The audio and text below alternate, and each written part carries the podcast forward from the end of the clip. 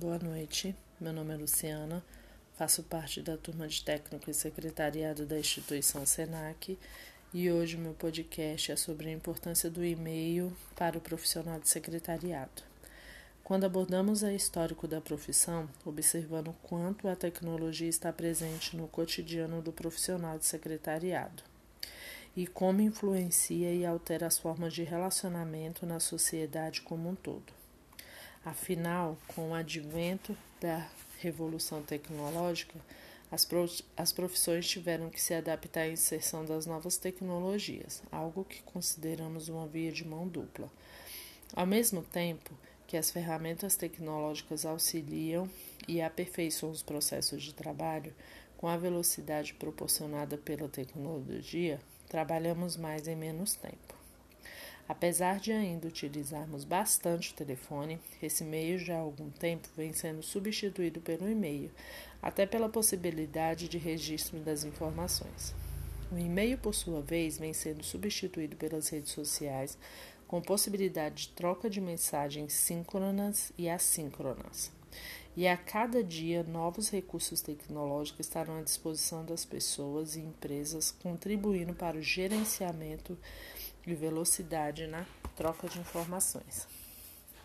Ainda podemos acrescentar o fator tempo. As pessoas que querem respostas imediatas ao enviarmos um e-mail, a expectativa é receber a resposta em poucas horas. É claro que nesses casos devemos exercer o controle sobre a administração do nosso tempo, mas sem ultrapassar os limites do bom senso e da etiqueta.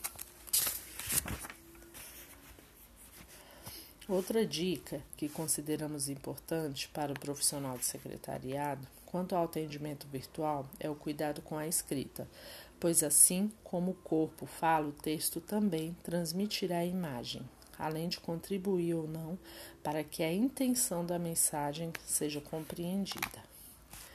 Tenha clareza sobre o objetivo da mensagem e seja assertivo no vocabulário adotado.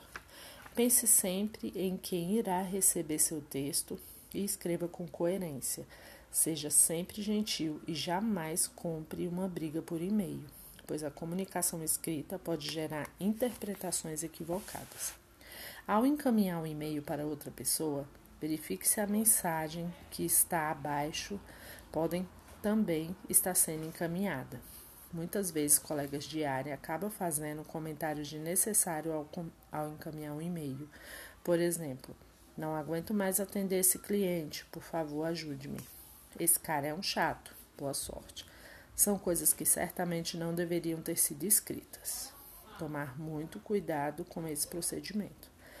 Da mesma forma, é deselegante enviar duas ou três páginas de e-mail para que o destinatário tenha de ler tudo para entender o que está acontecendo. Por isso, sempre que possível, apresente a situação específica, descartando as demais mensagens, muitas delas apenas de encaminhamento sem grandes contribuições. Busque primeiro saber para depois encaminhar.